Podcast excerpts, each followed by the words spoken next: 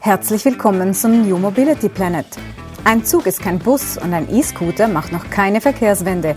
Erfahre Neues und Spannendes rund um die Mobilität der Zukunft. Im Gespräch sind Andreas Hermann von der Universität St. Gallen und Björn Bender von der SBB. Ja, hallo zusammen. Zurück zum New Mobility Planet. Andreas Hermann von der Universität St. Gallen und ich, Björn Bender von der SBB, unterhalten uns heute heute über die gesellschaftliche Relevanz von MaaS, Mobility as a Service.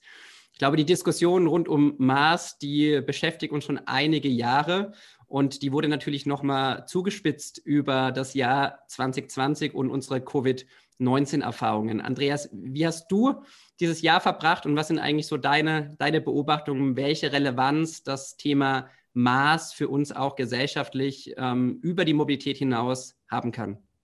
Also 2020, Björn, hat er gezeigt, äh, wie anfällig Verkehrsträger sein können, wenn plötzlich irgendetwas Unvorhergesehenes passiert. In diesem Fall eine äh, Pandemie. Wir haben die Wanderungsbewegungen erlebt vom ÖV zum Privatfahrzeug. Das kann aber, da kann aber wieder äh, nächstes Jahr etwas anderes passieren und es geht wieder in die umgekehrte Richtung. Das wissen wir alles nicht, was da auf uns zukommt. Äh, ich glaube, das Learning daraus ist, wir können nie auf einen Verkehrsträger setzen.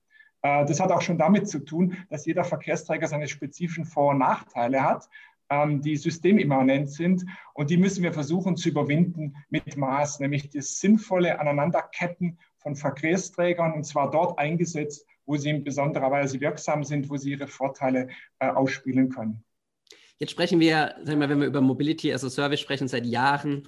Und das ist so ein bisschen das, was mich eigentlich an der Diskussion oftmals stört, über, über digitale oder über rein digitale Lösungen. Ja, wir vergessen, glaube ich, sehr oft, dass da ein doch sehr physisches Angebot dranhängt, gerade wenn wir über die Kombination unterschiedlicher Verkehrsträger sprechen. Und wir sprechen sehr, sehr stark natürlich aus der städtischen, aus der, aus der urbanen ähm, Perspektive. Wo gibt es so für dich Unterschiede zwischen, zwischen Maß urban und Maß ländlich? Weil wir sprechen doch von komplett unterschiedlichen Themen. Ja, also zunächst zum ersten Teil äh, deiner Frage. Ich glaube, Maß steht und fällt äh, mit der Fähigkeit, diese verschiedenen Verkehrsträger nahtlos aneinander zu ketten. Wenn ich irgendwo Brüche erlebe oder Brüche erwarte, äh, dann habe ich Sorge und nutze möglicherweise diese Maßangebote nicht. Also das, von daher glaube ich auch, Digitalisierung ist eine Sache, aber die, aber die physische Bereitstellung von diesen Fahrzeugen oder von diesen Verkehrsträgern muss funktionieren. Und dann haben wir natürlich die Situation, dass Maß typischerweise immer im städtischen Umfeld gedacht wird. Da haben wir natürlich ähm, äh, äh genug Nachfrage, wir haben auch äh, genug Verkehrsmittel stehen im flachen Land. Ähm, mit, mit, mit der sehr weit verteilten Bevölkerung, äh, da gibt es dann Schwierigkeiten. Ich glaube, dort müssen wir mehr in Richtung On-Demand-Lösungen äh, denken, dass man im Prinzip nicht überall äh, das, das E-Fahrrad ähm, äh, zur Verfügung hat, dass auch nicht der Bus permanent kommt, äh, nicht jede Schiene führt äh, zu, zu, zu, jedem, in jedes kleine Ort. Nein, ich kann mir vorstellen, was, da gibt es ja auch Anwendungen dazu, dass man vielleicht so On-Demand-Lösungen hat mit Bussen, mit anderen Verkehrsträgern mit dem Ziel, äh, schon vor Ort zu sein, möglichst schnell vor Ort zu sein. Aber wir müssen das Ganze natürlich auch immer unter Kosten-Nutzen-Aspekten äh, sehen. Und äh, ich kenne Beispiele aus den USA, zum Beispiel aus Detroit, wo man also durch On-Demand-Lösungen auf, dem, auf dem Land draußen die Bevölkerung sehr gut in die Stadt anbinden konnte und das eigentlich zum Wohle aller ähm, herausgekommen ist. Die Bevölkerung hat Zugang zur Mobilität. Andererseits konnte man eben auch Verkehrsprobleme reduzieren, Emissionen reduzieren die Vorteile von Maß nutzen. Und wenn man so ein bisschen aus Kundensicht jetzt heute denkt, dann, dann wissen wir man drei Viertel eigentlich der Kunden hätten gerne oder wünschen sich ein durchgängiges Ticket für die komplette Reise. Ja, auch wenn man umsteigen muss, auch wenn man Verkehrsmittel ähm, wechseln muss, etc. Ist das, ist das Maß äh, so aus deiner Perspektive oder gehört jetzt zu dem On-Demand-Angebot, was du eben beschrieben hast und vielleicht einem zweiten Verkehrsträger ähm, dann doch noch ein bisschen mehr dazu als, als ein durchgängiges Ticket? Äh, also durchgängiges Tickets ist eine ganz wichtige Voraussetzung. Ich kann es hier aus äh, St. Gallen berichten. Wir haben äh, E-Roller seit einiger Zeit im Einsatz und äh, die sind außerhalb dieses Nahverkehrstarifsystems. Ja, das heißt, jetzt komme ich am Bahnhof an, ich habe einen Swisspass, jetzt müsste ich eigentlich nochmal separat bezahlen äh, für diesen E-Roller, obwohl ich eigentlich eine, eine eine Reise absolviere, die letztlich nur noch äh, zwei Kilometer E-Roller äh, umfasst. Also von daher äh, muss das integriert werden. Ich glaube, das ist eine ganz, ganz wichtige äh, Hürde, wenn wir das äh, nicht hinbekommen. Und mhm. vom Grundsatz her sollte es ja auch kein Problem sein, äh, diese, diese, vor allem diese letzte Meile in diese Tarifsysteme zu äh, äh, integrieren. Aber darüber hinaus glaube ich, müssen wir ähm, auf einer anderen Ebene arbeiten. Wir haben ja ähm, die Tradition, dass ähm, gerade was das Auto anbelangt, dass, dass wir das, das Verkehrsmittel besitzen. Und Maß heißt in gewisser Weise loszulassen, ja, Mobility as a Service. Und das scheint mir ein harter Kampf zu sein, weil, das muss man äh, fairerweise anerkennen, die Automobilindustrie hat einen sensationellen Job gemacht in den letzten 50 Jahren, uns zu sagen, wie wichtig es ist, ein solches Fahrzeug zu besitzen, weil es eben mehr liefert als nur Mobilität, äh, Sozialprestige, Anerkennung und alles, was damit zusammenhängt. Und das brauchen, das muss man ein, ein Stück weit zurückdrehen, zu sagen, hey, hier geht es um Mobilität, um effiziente Mobilität und das ist das, was Mars äh, liefern soll. Jetzt sind wir in sehr herausfordernden Zeiten, ja, auch ähm, für die Mobilität, für die gesamte Branche. Ne? Und wir erleben vielleicht so ein bisschen an ganz unterschiedlichen Stellen jetzt Zurückhaltung. Ne? Du hast eben ähm, die Straße und die Automobilisten angesprochen, die sich vielleicht stärker wieder auf das Kerngeschäft fokussieren.